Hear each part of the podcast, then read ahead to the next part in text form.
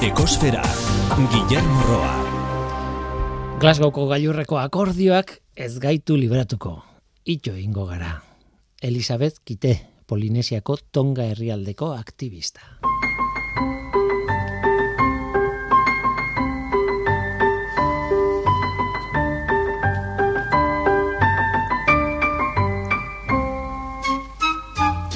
Kaixo denoi, ongitorri ekosferara, ez dago beste aukerarik. Kopo gitasei Glasgowko gailurra bukatu egintzen eta horri buruz hitz egin behar dugu, ez dago beste aukerarik.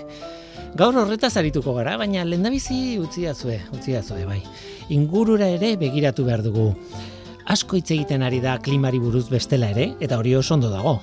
Baina tontakeria asko ere esaten dira. Asko goraipatzen da zientzialarien lana adibidez, edo papera larrialdi honetan, eta hori ondo dago, baina tontakeria asko ere esaten dira.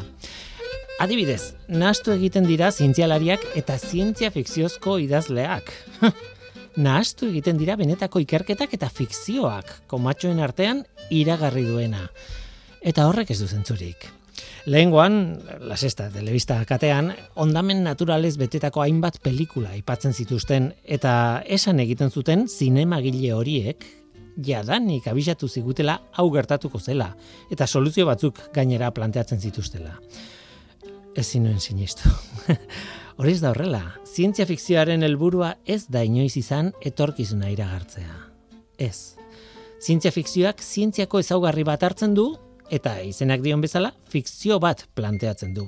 Muturrekoa askotan, ezinezkoa askotan, eta dramatizazio hori baliatuta, gezurretako egoera horri gizakia nola erantzungo liokeen planteatzen du. Artu zintzia fikzioa eta sakon aztertu, mesedez. Fikzio horretan esandakoen artean ez da ia ezer bete errealitatean inoiz. Etzen hori helburua, claro. Ez da klimaren kasuan ere, liburuak dira, pelikulak, asmakizunak, ipuinak edo gioiak, fikzio, fikzio hutsa azken batean. Dramatizazio batekin ondo pasatzeko kontakizun batzuk, besterik ez. Eta oso ondo daude, ni zalea naiz, adibidez. Baina mesedez, ez nahastu gauzak.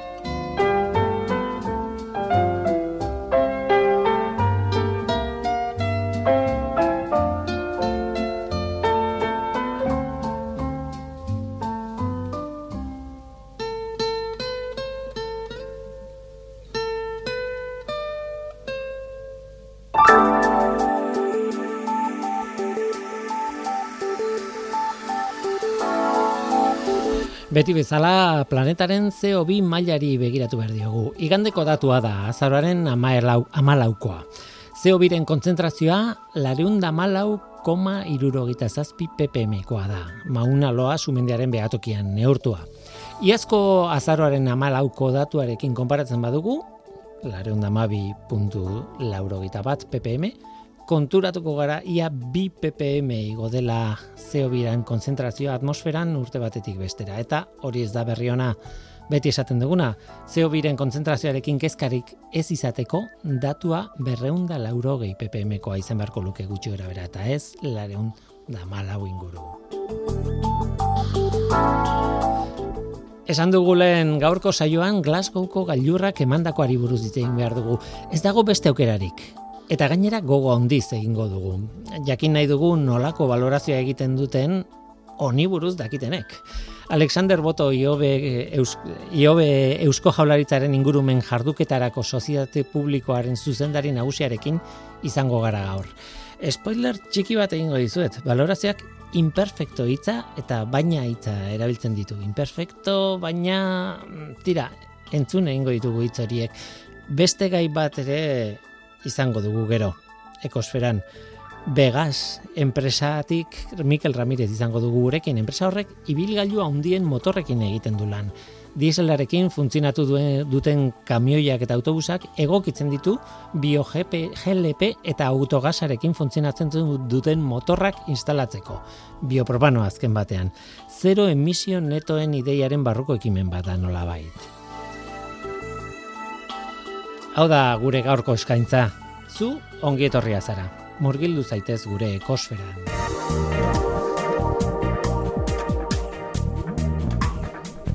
Ekosfera, Euskadi Gratian.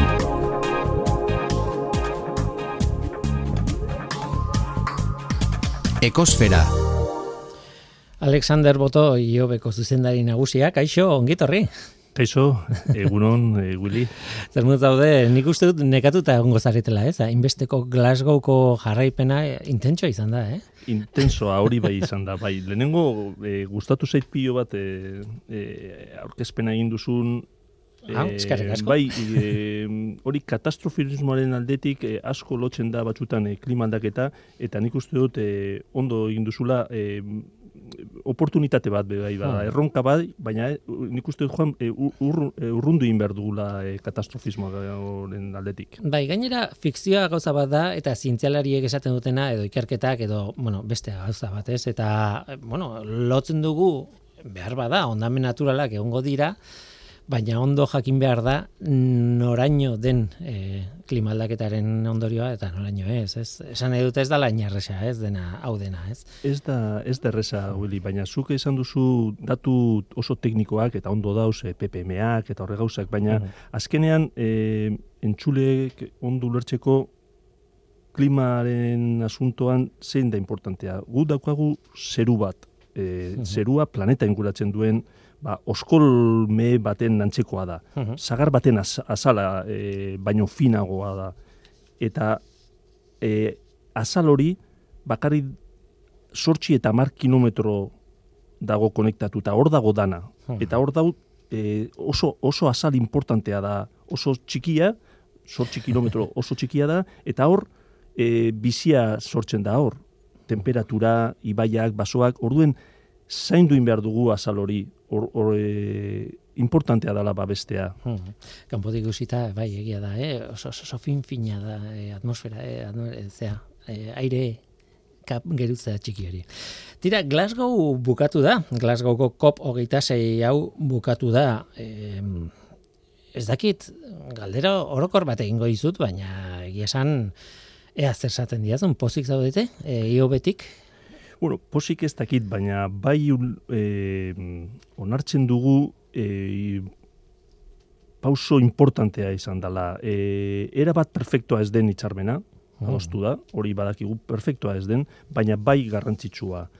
E, nik beti jartzen dut adibide bat e, ulertzeko zer den e, horrelako klimaren goi bilerak. E, hor dauz, helburu eta interes ezberdinak berreun estatu biltzen dituzte. Hmm. Eta benetan e, egonaz askotan eta adostasuna lortzea oso zaila da. Zergaitik, e, esate baterako. Zai, e, imaginatu eskaierako bilera batean teiatu, teiatua konpondu behar da, ze dekozu hor e, piztina bat, eta e, hor zelan jarri ados e, ausokide guztiekin. Nork ordaindu behar du, ze batzuk erabili e, dute gehiago edo ez piztina, e, gero ez dakit, e, lehenengo pisukoak esaten dabe nik ez ditut erabiltzen e, hango instalazioak, baina zergaitik ordaindu behar dute e, konpondu inbehar dalala. Bueno, orduen, hor, imaginatu, e, eraikin batean horrelako arazo bat, eta ados e, jartzeko denoi. Ba hori pasatzen da, baina berreun estatu hauekin, bakoitzak deko bere interesak, bere, jar, e, bere emisioak oso desberdinak, e, bere kontribuzioa klimaldaketaren kontribuzioa oso desberdinak, orduen, bueno, hor oso oso zaila da e, adostasuna lortzea. Bai, gainera, norberaren e, baldintza, zirako baldintzak oso ezberdina da, norberaren herrialdea ere oso ezberdina da, ez? E, Angola, Norvegia edo, edo Brasil edo Indonesia, dia, lau errealitate erabat ezberdin, ez? Eta, eta, eta oso oso bereziak bakoitzak eta bizi du barrutik, ez? Eta bere historiarekin atzetik, ez?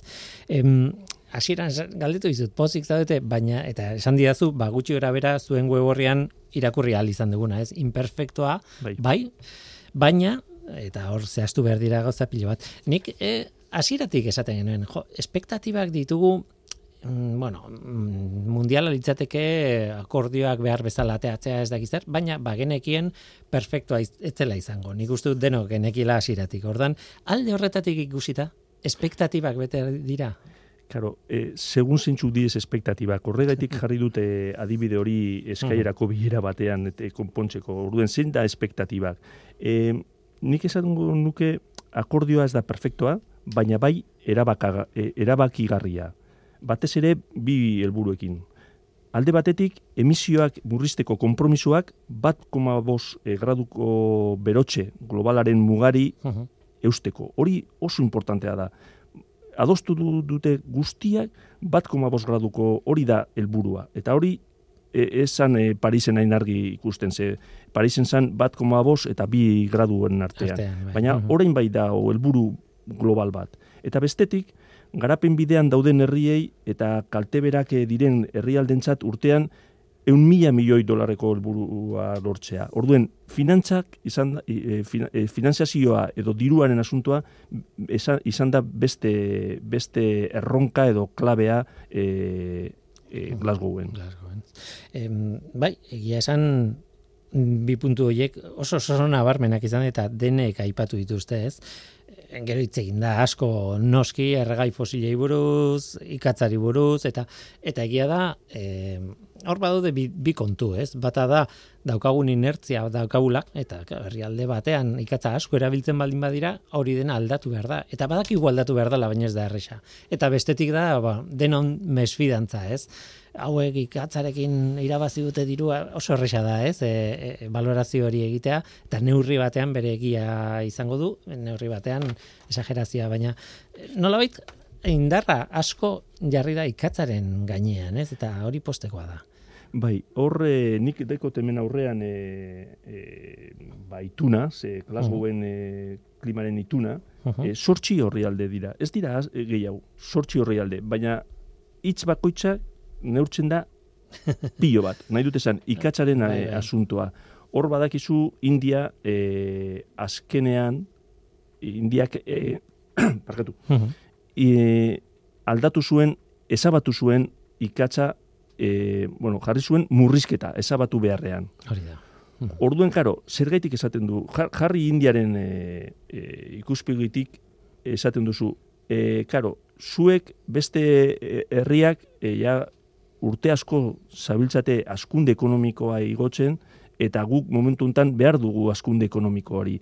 Eta, karo, e, mentalitatea da, e, askunde ekonomikoa lotuta daude em, e, emisioekin. Nik hori ez daukatain argi, baina, bueno, e, egia da, e, ardura partekatua esaten da, e, ku- horrelako e, goibileretan, ardura partekatua, denon par, e, parte, e, partekatu egin behar dugu ardura hau, baina desberdindua. Orduen, karo, ez da berdin India edo, e, ez dakit, e, Bai, Espainia, gu, Alemania, guk, Bai, hori da. mm. Abia puntu ez da bera.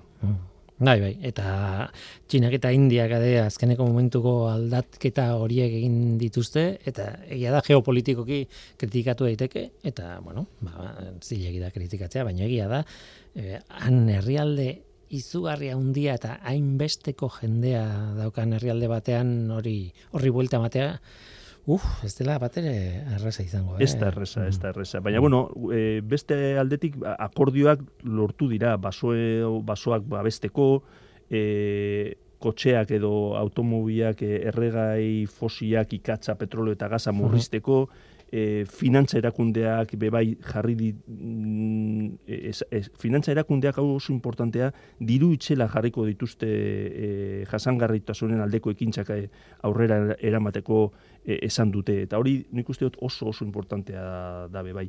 Eta herrialde pobreen laguntzak bikoiztea. Eta, karo, e, bikoiztu Parisen adostutakoarekin konparatuta, ba oso oso importantea dela. Lortu dela. Es, estudian sartu baino lehen esaten zenidan, ez? Itzalak eta aurrera pausuak. E, eta, eta hor balantze bat e, e, bueno, ikusi behar dugu edo planteatu behar dugu e, hau baloratzeko, ez? Gailurra hau baloratzeko. Bai, e, balantze egin behar dugu, bai, eta e, lehen esan dugun bezala, aurrera pausua mm, argi eta garbi, baina ez da nahikoa. Bide on batetikoaz, nik uste dut, hor e, bide on batetikoaz, baina hau, hause bai, abiadura askartu egin behar da. E, lehen esan dugu bezala ez dago inoiz akordio perfekturik, ez honetan, ez esertan, baina e, itxetatik ekintzetara joan behar gara. E, e, adostasuna e, badago, klimaldaketa kudeak eta garrantzitsua dela, e, eta mugarri bat izan da e, Glasgowen e, e, goibilera. Baita ere, bueno, nik entzundakoen artean eta irakurritakoen artean e, aipatzen zen e, bueno, nola e, aldatu den e, goi bilera hauen filosofia, espiko filosofia, eta azkeneko hauetan ideia zen planteatu behar direla bost urtea behin helburuak. Eta helburuak geroz eta hobeak izan behar zirela herrialde bakoitzean, ez? Eta Glasgow pasatu da, eta bost urtean behin planteatzetik urte betera planteatzera, e, edo behintzat ideia sortu da eta horrek askartuko luke, e, dudarik ez, eh, helburuen e, helburuen betetzea, ez. Al, bere alde ona behintzat paperaren gainean mm, badukagu, edo, bueno, ala ikusi nahi dut behintzat, ez. Beste kontu bat izugarria izan da, e, kana, herrialde pobreek pagatu aldute hau, nola baitz bi ez isurtzea, ez da merkea, eta horrek esan nahi du, teknologia aldatzea, aldaketa pila bat dira, eta planteatzen den eh, zailtasunetako bat hori da, ez? lagundu behartzaile diruz ere bai. Eta lehen aipatu dituzu finantziak e, ekimenetan baina baita ere herrialde pobreen aldera dirua utzi behartzaile eman behartzaile ez? Beraiek aldaketa hau egin dezaten. Bai e, herri batzuk lagundu behar dugu besteei horre dau erronka izugarria. E, baina arazoa zein da, planeta momentu hontan ba, bat koma bat graduko beroketan gaude. Eta espadu egiten edo egiten badugu e, orain gaudela egiten bi koma zazpi gradura joango gara e, mendea maierarako. Orduan hori da erronka. Zelan jetxi e, bat koma bost gradura e, igoera hori. Eta hor e, lehen esan dugu bezala, batzuk e, ardura gehiago daukagu beste, besteak baino. Orduen e, lagundu behar diogu beste, beste herriei bai. Hmm. Eta momentu hona da Euskadi hitz egiteko. Ez da herrialde bat, mm, lurralde bada, nola baita esateko, e, baina mm, ezin dugu herrialdearen gainean utzi, ez? E, ardura guztia Euskadik ere hartu behar du bere ardura. Hori da, e, oso importantea esan duzuna, e, lurralde hau, parketu, erregioak edo esaten duguna gu beti, uh klima aldaketan jardueraren euneko laro mar kudeatzen dugu. Orduen, aldugu aitzakia jarri, baina gu dekogu ardura bebai hor euneko laro eta marra gu kudeatzen dugu klimaldaketaren jardueraren e, lurralde bat bezala. Orduan, e, adibide bat jarriko txut. Euskadin, azkenengo berrogi urtetan, ikatza eta petrolioa, iaia euneko laro marra izatetatik, pasatu gara berrogeiera izatera igaro dira. Eta gure helburua jarri dugu, hori helburu oso e, haundia, lort, lort, aldugu lortu, baina helburua gogorra da e, e, zero emisionetak e, uh -huh. 2000 eta berro eta marrean urtean. Orduen, bai. aldaketa itxela dago energiaren e, konposaketan eta eta apustua oso oso ondia. Uh -huh. Gogoratu behar da gainera... baina posiblea, barkatu. Bai, bai, lasai. e, gogoratu behar da, hori, e, emisio netoen, emis, zero emisioen netoen ideia hori dela, ez dala ez emititzea, baizik eta emititzen emititzea xurgatzen den zeobia baino gutxiago. Hori, da, historia. Botatzen duzuna eta xurgatzen duguna, ze badakizu e, itsasoak eta mendi eta basoak xurgatzen dituzte bizioak, parra. Hori da bota eta xurgatzen duguna parra geratu behar da. Eta hor bai txinak esan du 2000 eta irurogeian e, kompromiso badago zero emisionetak, e, gu dekogu 2000 eta berrogeta mar, Europa 2000 eta berrogeta mar, orduen, e, helburua da, e, hori, 2000 eta berrogeta mar urterako de, e, zero emisionetak, botatzen duguna eta zurgatzen duguna parra izatea. Oso zaila, baina posiblea. Bai, eta nik uste dut gainera, herrialde, ez dakit guztiak, baina ia guztien helburua hori izan dela, mm, noiz jartzen dugu muga, ez? Nor, noiz lortuko dugu hori hain zuzen ere e, etorkizunera begira claro, askotan esaten dugu, ez? Glasgowen sinatzen dena paperaren gainean. Gelditzen da paperetik pasatu behar da ekintzetara eta ekintzak batzuetan oso zailak dira, ez? Em, zoriontzekoa da, adibidez, bueno, estatu batuek eta txinak egin duten iragarpen, e, iragarpen hori, ez? E, elkarrekin sinatuko dutela akordioa eta elkarrekin lan egingo dutela hori murrizteko gero ikusi behar da. Zuk nola ikusten zu? E, etorkizun urbila, esan nahi dute, e, hau dena gero martxan jarri behar da. Etengabe ari gara martxan jartzen, ez da zerotik, ez da, ez da orain arte ez dugula ez egin, zuk aipatu duzu Euskadiren kasua adibidez, baina beste hainbat kasu ere badaude, nola ikusten zu? Erresa izango da.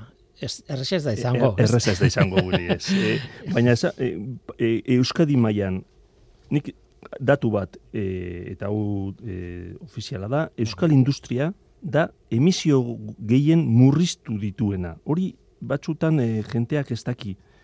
E, Euskal Industria bere etxeko lanak ondo egin dituzte. Uh Orduen, euneko berrogeta mar, azken hogeta mar urtetan, murriztu indu CO2 emisioak. Industria ondo doa, eta egin ditu etxeko lanak. Erronkat ditu, eh? ez dut esaten ez baina industria ondo eh, joan da. Zein da gainditu gabeko gaia? Ba, badakigu, garraioa, hor, hor dekogu erronka nagusia. Baina badaukagu proiektu batzuk energia arloan, diru laguntza programa ugari ditugu, martxan, hori bai, e, esate baterako autokontsumoa, autogintzan, eraikuntzan, hidrogenoa, hor mm. apostu e, handia dago, baina baina gure gure mm, erronka nagusia garraioa dago zeo bien eta klima aldaketaren e, gaietan. Hain zuzen ere, orain e, bukatzen dugunean elkarrizeta hau badaukagu beste bat Vegas enpresakoekin. Hain zuzen ere egiten dutena da ibilgailua hundien motorrak aldatu eta diesela kontsumitzen duten motorrak kendu eta jarri biopropanoa kontsumitzen dutenak ez dakit zenbateaino, bueno, helburua el bai da, zero emisio netoen ideia hori, deskarbonizazio hori, ez? E, ikusiko da, haber posible den edo ez, hor ere, zientzia asko dago, teknologia asko dago, ikerketa eta garapen asko egon behar du, ez da nahi nahi ez dena ondo ez dakit ez, ikusi beharko da, baina horrelako ideiak behin eta berriz e, azaltzen ari dira, eta gure inguruan gainera. Bai, hor e, zein den abiadura eta transizioa mm, transizioaren abiadura hor bai da e, ba dostu in behar dugu e, helburuak daude eta nola e, kudeatu abiadura hori ba oso importantea da. Baina bai e, garraio mailan ba, ba transizio potentea dagola bai. Ezin bestekoa izango da horri astindu bat ematea eta, eta argi dago baietz ez garraioaren sektorean. Hori da. Tira, ba, onaino iritsi gara, ez dakit zerbait gelditu zaizun esateko, eta gelditu baldin bat zaizu lasai badukagu denbora esateko. Bale, ba, minutu batean, bai. e, gustatzen zait batzutan klaseak, e, bueno, badakizu e, iobe, ba, e, e, errez esateko da Eusko Jaurlaritzaren ingurumen agentzia. Ekonomiaren garapen, jasangarraitasun eta ingurumen zaian da gaude sartuta, baina batzutan joaten e, unibertsitatean ematen ditugu klaseak eta nik beti jartzen dut e, adibide bat oso txikia baina eta hau, hau, bideo batekin e, e, jartzen dut bideo txiki bat baina zu e, bideoa da haus ez da ikusten da igel bat e, ur berotan ez da jarri igel bat ur hotxean eta bota ur irakina. Ze pasatzen da? Igelak salto egiten du. Hala hala ere, ba, ura oso poliki berotzen baduzu, igela hor geratuko da eserita. Denbora guztian, ba, a, eun grado, gradura arte. Claro, eta gu igelak baino e, adimentsuagoak gara, hori da galdera, ez da? E, gauz berotzen, bueno, ba, nik uste dut hor e, metafora bezala edo, edo adibide bat bezala, baina hor nik uste dut e, irudi polita da, e, bueno, ba, erronka guztiona dela, planeta bezala dekogu erronka hau, eta, bueno, ba, e, gure parte hartu, e, egin behar dugu bakoitzak gure, gure parte. Hmm. Ba, hor gelditzen da metafora hori botata, eta egia da, eta mm, azken batean atmosfera denun artean e, bueno, ez dakite, konpartitzen dugu, ez? Egia da, e, isurtzen duguna hemen hemen dagoela hasieran, baina bakarrik hasieran. Gero, atmosferaren dinamika oso komplexua da, baina bukatzen du e, dena banatzen pixkanaka. Ez da, horreka batera iristen, baina hemen botatzen duguna eragiten du beste toki batean eta alderantziz. Hori da. eta orduan, claro. Hori gar, garrantzitsua da eta bueno, e, horrela ikusita ere, bereko ikeri horrekin ikusita ere, ba importantea da zaintzea, ez bakarrik gurea, baizik eta denona, ez? Eta alegina denona izan behar du. Bai, saia da, erronka nagusi potentea, baina posiblea da eta klimataketaren eh es, bueno, ba, aldugu kudeatu. Ba, ikusiko dugu, zer gertatzen den urrengo urrengo hilabetetan. Egia da, eh, Glasgow ematen duela askorako, eta pixkanaka ikusiko ditugu detaileak ere bai eta bar, baina ikusiko da batez ere nire kezka hundiena da izango da ba mindik hilabete batera, bi hilabetera, sei hilabetera, e, hornek aldatu duen norabidea eta oberagoa zen, edo ez, betetzen ari garen mugak, edo ez, zeinek betetzen duen, zeinek ez, zeinek laguntzen dion, zeinik betetzen, esan nahi dut badago asko hitz egiteko eta asko begiratzeko urrengo hilabeteetan. E, badakitzuek horretan ibiliko zaretela. Bai, eta... topera. Nola ez? e, Alexander Boto, e, IOB-ko zuzendari nagusia, eskerrik asko balorzio bat egiteagatik. Eskerrik asko zuri. Eta, eta izue, nahi duzuenean, bueltatu ekosferara eta jarrituko dugu hitz egiten. Mila esker guri.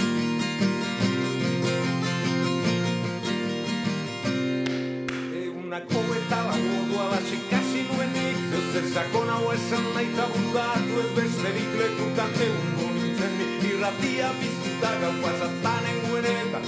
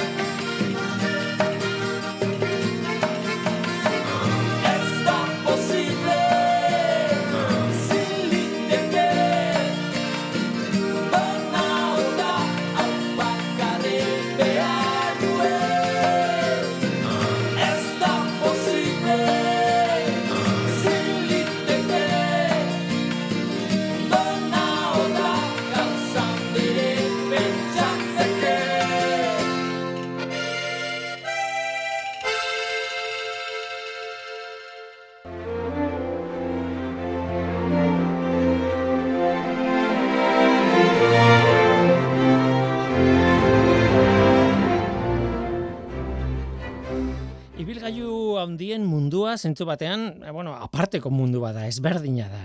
Normalean diesel erreta ibiltzen dira e, ibilgailu handia, kamioiak, autobusak, bueno, baita ere barkoak eta hegazkinei buruz ez naizari, eh? diesela baino beste ergai mota batzuk dituzte, baina baina bueno, eh, erlazionatuta dago. Baina gaur ez dugu ez itsasontzi ez, ez hegazkinei buruz hitz egingo. Baina bai, kamioiak, autobusak horrelakoai buruz. Em, bueno, diesela daukate, baina ordezko ideia garbiagoak ere badaude funtzionatu ahal izateko. Mikel Ramirez, Vegas enpresako mizkaketa edo ensamblajearen arduraduna, kaixo, ongitorri? Kaixo, Gabon, gabon guztioi. Zer moduz, eh, egia esan, eh, badaude alternatibak, baina ez da erresa, eh? Ez da erresa, e, ibilgailu handi bat, berdin du zein den, e, diesela edo horrelakoak ez diren erregaiekin mugitzen, ez? Ba, bueno, guretzako ja, gerota errezagoa da. da, gerota burrea bai gusten dugu, baina hasiera baten ez ez. Bai. Esan, esan bat ere, bat erreza izan. Bai, zuen ideia Vegas enpresan, eh, bueno, esan behar da, Bekin eh, idatzita dagoela, B-E-G-A-S, Vegas enpresan, ideia, xele, bueno, xelebe edo on bat izan duzu, ez? E, mm, dieselaren partez, ba, biopropanoa. Egia esan, e, e, beste mota bateko izendapenak izan behar dute, ez? E, beste gas batzuekin izan behar duzu e, proposatzen duzue ordezkatzea diesela eta horren bidez e, mugitzea dala e, autogasa eta eta mm, bio GLP uste dut dela, ez? Em, zergatik da ideia ona? Bueno, ba, azkenien, danotakigu gaur egun iri, irimuikortasuna eta hirietan ze- zelan dagoen, eta zelan ba, erregai alternatiboekaz mugitzen hasi behar garen. Mhm. eta dana gauzela deskarbonizazioen edo deskarbonizazioaren horti helburuarekin ez da. Mhm. Ba, azkenean begaz, ba, hortik sortu zen. Azkenean, zelan diesela eta gasolinako erregaiaiak entzen hasi behar garen, eta e, badaudela elektrikoa ez den beste beste aukera bat. Beste soluzio bat, ez? Ze bai, ba- egia da, egia da, eh? denok pentsatzen dugu elektrizitatean motor elektrikoak eta auto elektrikoak eta abar. Eta, bueno, gero pentsatu behar da, nondik ateratzen den eta nola sortzen den elektrizitatea hori, hori beste kontua da ere bai. Baina bai, bai, e, azken batean bilatzen duguna neurri baten edo oso aurrera pauso oso ona litzateke, e, bueno, emisio zero netoen ideia hori, ez? E, emititzen dugun CO2 izatea xurgatzen duguna baino gutxiago nola baitez, eta bideo horretan dago e, ideia hau sartuta, ez? Zuen ideia. Eta Vegas enpresaren historia horrela sortu zen.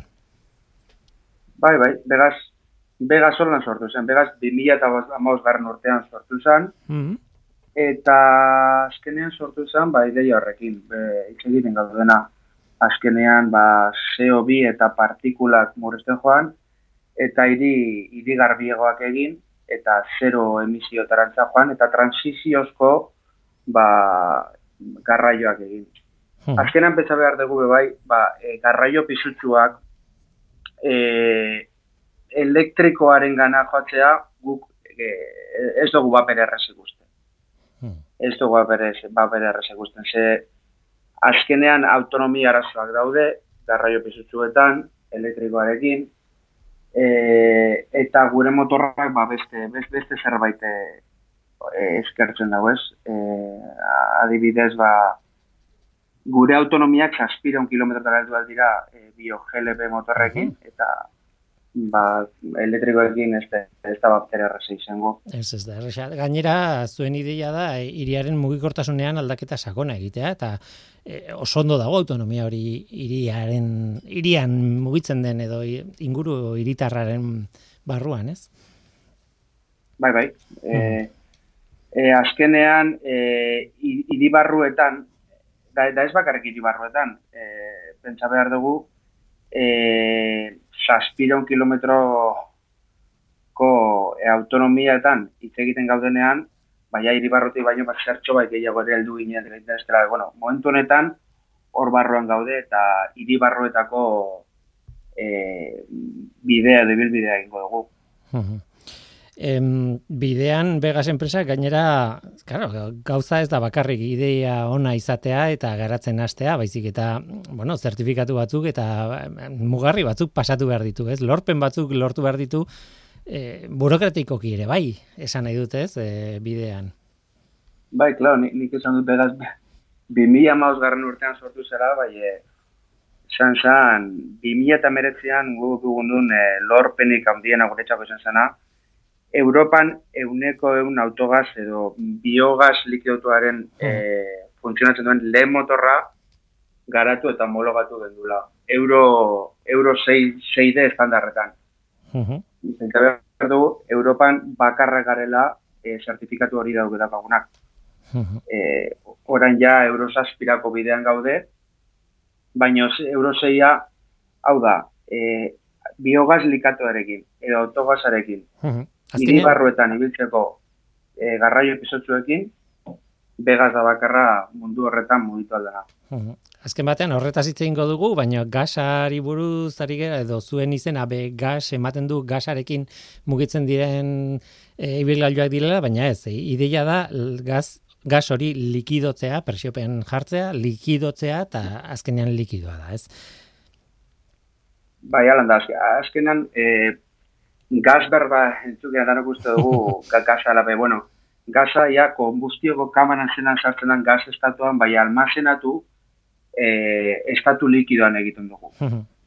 Hor, e, bazkenean diesel edo gasolina bate moduan. Bai. Horrek, ba, implementatzeko ba, asko zerreztasun handia dauka, ez da asko presurizatu behar, eta Mm. sistemak ba, azkenean erabi daitezke bardinak. Mhm. Diesel sistema edo gasolina sistema bardinak edo antzekoak. Zikira infrastrukturak bardinak dira. Niri burura etortzen zitzaidan butanoa, butanoa betiko etxeko butanoa likidoa da, Bai. e, bonbonaren barruan dagoenean likido Bai, dago. bai. Baina bueno, e, hemen egia da, e, ez dugula butanoarekin alderatuko, ze beste e, jatorri bat dauka eta eta askoz interesgarriagoa da kasu honetan ez e, bio-GLP hau. E, horretan sartu baino lehen, eta alde teknikoan, eta zer egiten duzuen kontatu baino lehen, gustatuko litzaiake hitz egitea hiri hiriko mugikortasunari buruz hitz egitea. Alegia, e, joera berriak daude, bueno, denok ikuste ditugu, ez bakarrik e, autoelektrikoak, badaude maila guztietako joerak e, elektrizitateari begira batez ere, baina maila guztietako ideiak iriko mugikortasunari buelta bat emateko. Ez zein dia joera nagusiak gaur egun?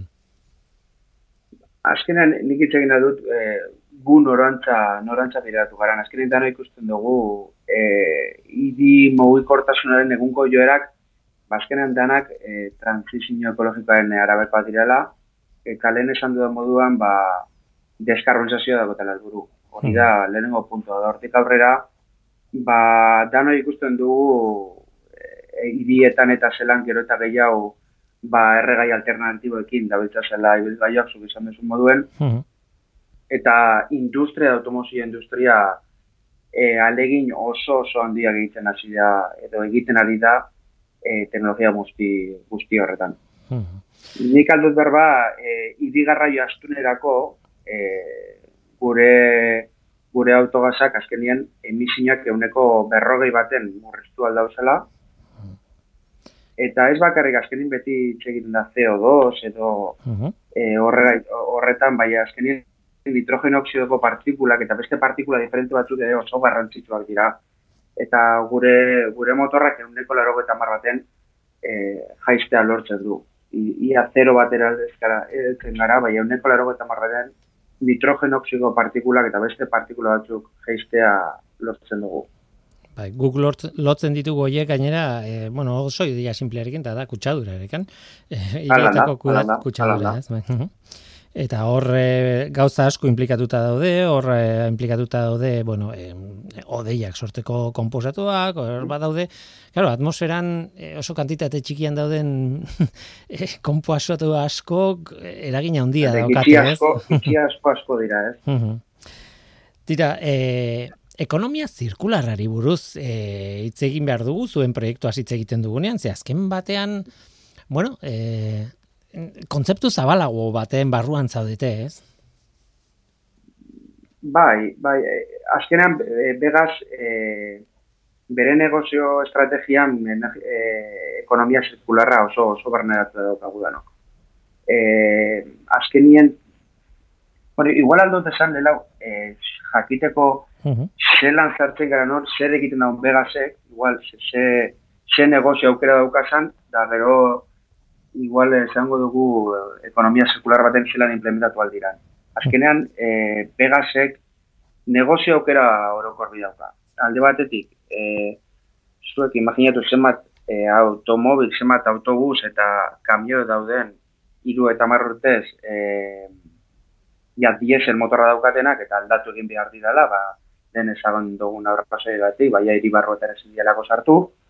Orduan, begaz egiten dagoena da, gure motorra hartu e, autogazana edo bio, bio GLP likidoalena, diesela kendu eta gure motorra sartu. Mhm. E, maniobra hori e, lortzen dugu gure, gure motorra nahiko txikia da. Orduan egiten dena, esan dugu, diesel motorra kendu da gurea sartu Mhm. E, abiadura kasak normalean, normalean e, bateragarria dira ja implementatu daunea gurearekin, orduan da motorrak heldu eta sartu bakarrik, eta depositua mm, estatu likidoan dagoen ez den esan dugun moduan, ba normalean depositua da diesel depositua kendu eta gurea sortu. Orduan, e, hor jeusten dara konture, zemat kilo atxatarramendu ez dugu botatzen. Zezuok Mhm. imaginatu, kamioi batek ez badu balio, zemat tonala da ondakin, baten dira Claro. e, sastarretara eta zemat, e, zemat kontaminatzen dugun. Mhm. Orduan, begaz hor sartzen da ekonomia klaru zirkular batean. Claro, Osea, atxatarramendu datu zen bi bat ondaki tonelada, ba, sortzea saiestu egiten dugu.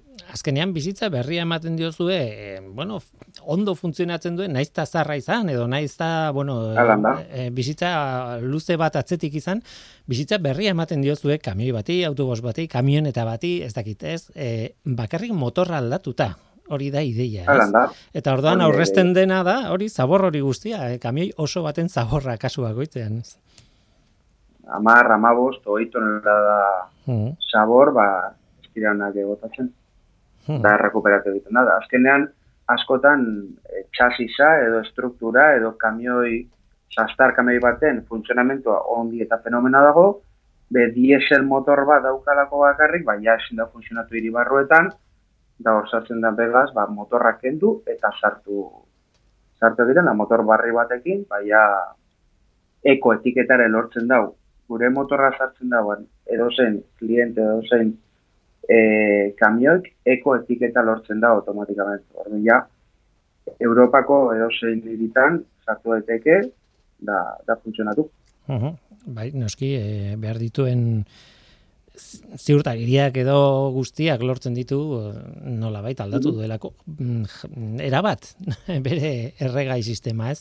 E, mm, biopropano bi- biopropanoa izat e, erabiltzea bio GLP kasu honetan edo autogasa e, horrek esan nahi du jatorrian sort, non, nondik sortu da biopropano hori edo, edo nola lortu duzue erregai berri hori Az, eh, azkenan bi, biogaz likidoa, eh, azkenan jatorri daungerreko beste erregai batez osatu dago. Eh, ho- hori da gure gu- gure ideia eta hortik sartu zen ideiana. Euneko, euneko irurogei bat ondakinetatik sortzen da, eta beste guztia landare olio irankorrak dira. Orduan gure jatorria guztiz organikoa da, eta Holanda CO, CO2 emisioak murrizteko beste aukerak ematen dago.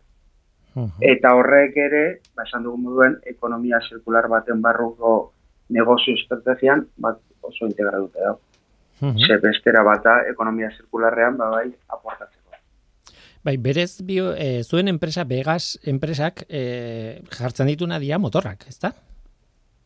Bai, bai, gu, gu jartzen dira, bai, a, e, Vegas azkenean dago e, fabrika da faktoria handi bitan dago bat natuta. Alde batetik, e, amoribietan e, aizeko klaustra, automozio klaustra batean gago gure produkzioa, eta beste alde batetik, Madrien daukagu beste nabe handi bat, non guk fabrikatzen dugun motorra hau, implementatu e integratu egiten da autobusetan eta kamioetan.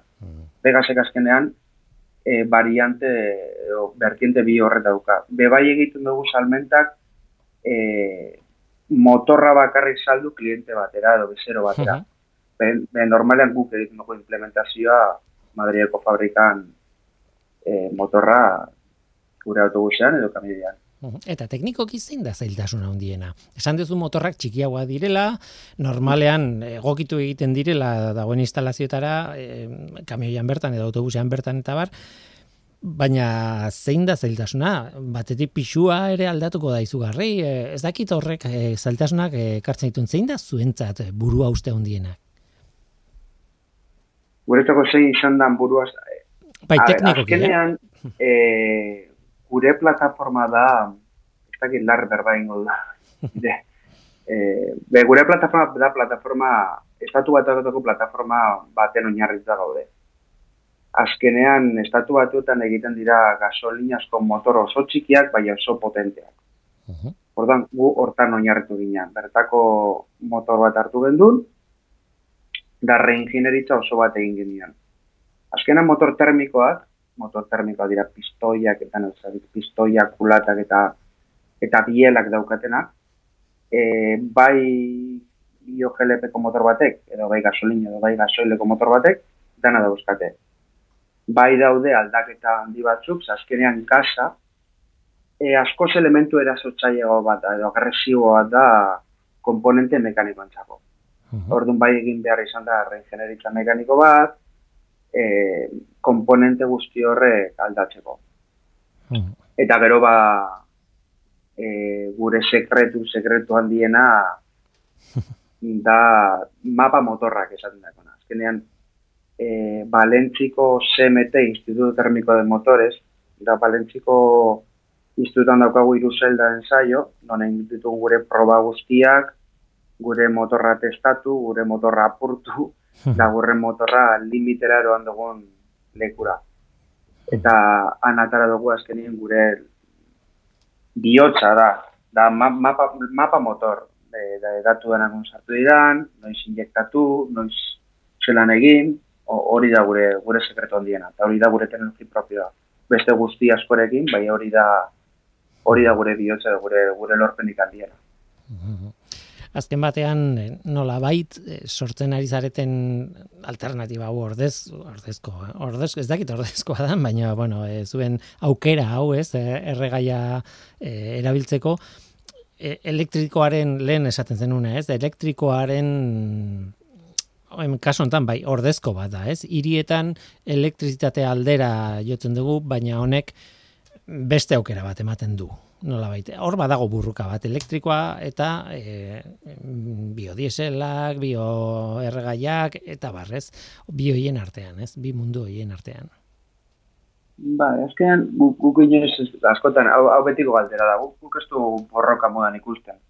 Azkenean igual auto, autoetan eta kotxe txikiagoetan bai dago burruka hori, ze, e, azkenean urre da biltza e, ze, ze, ze moten duten, bai azkenean e, garraio pisotsuan guk uste dugu e, elektrikoa ez dela, ez dela bat dira garria. Hmm. Azkenean, lehen esan duda moduan autonomia oso punto garrantzitsua eta da bestalde batetik e, zuek pentsa e, kotxe txikietan edo autoetan errekarga puntuak ja e, komplikatuak badira, ba imagina hmm. ibilgaiu pisuen txako zerako e, arazoak izango zidan ba, rekargak egiteko, e, bateria asuntua pisua baterietan, hmm. e, maniobrak egiteko guk ez daukauz bezeroak e, adibidez e, sastar batzerako kamio daukazela, ez? Hmm. E, maniobrak egiteko kontainerrak altza eta bajatu egiteko azkenean e, elektrikoak ezin dauz ezin da emon e, indar guzti hori ba kontainerak altzateko, bajateko pisuarekin elektrikoa ez da biablea horlako teknologiak ze baliatzeko. Mhm. Eta uste dugu ba, bio-GLP-arekin eta motor termikoekin onino eh, badagoela bide bat eh, teknologia guztori garatzeko. Denok dugu buruan ere gaur egun erabiltzen ari direla badibidez e, autobusetan edo lineako autobusetan ba, hibridoak, ez? E, ez bata ez bestea, baina bai bien kombinazioa nola bait, ez? Hor sistema oso sofistikatuak daude, ez? Hasien badibidez arrankatzen duen momentuan elektrikoa erabiltzea, baino gero betiko erregai motorra erabiltzea. Esan nahi dut, aukera gero zabaldu egiten dira izugarri, ez? E, behikulu haundi mota hauetan, ez? Ba, eta txikitan ere, bai. Bai, alan da, alan da, bai, baina azkenean gauza da diesela Hmm. hor dagoela, azkenean deskarbonizazio erantza eskoa zela. Eta ez dut uste horrek eko etiketa lortzeko Hmm. aukera izango denik amendik e, gutxira euro zazpiko estandarakin. Hmm. Horrantzagoa ez gu, eta uste gugu barroan sartuko garala. Ba, hemen utziko dugu, nik ez dakit gustatuko litzaidake galdetzea, baina ez ditut galdetuko. A ber, etorkizuna nolakoa den, ze. Etorkizuneko... Garbia, garbia, garbia izango da.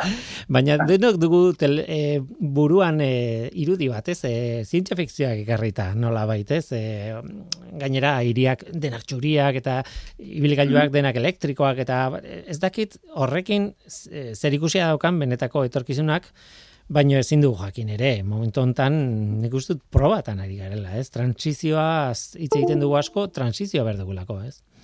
Baina, bueno, Alan da, alan da. Beraz, alan da. ez dizut eskatuko eh, iragarpen bat egitea, eh? mendik berrogeita mar urtera nola mugituko gara hirietan, ba ez. Hori oso zaila da eta, bueno, oberena da itxoitea berrogeita mar urte, eta ikusi. Vegas, Vegasekin seguru.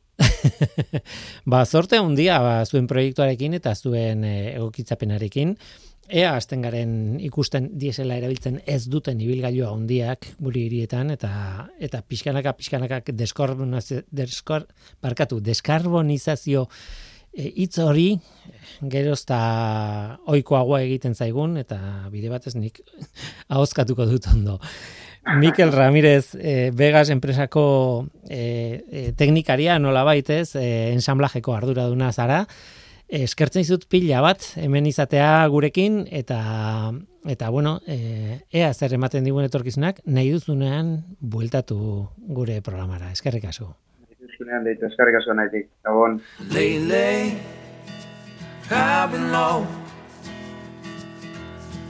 Things been moving slow. I could not tell you why. Maybe too much paradise. Eta gu bagoaz, oraingoz hau izan da dena hemen ekosferan Mikel Olazabal teknikan, eta ni Guillermo Roa mikroan aste ona izan, agur.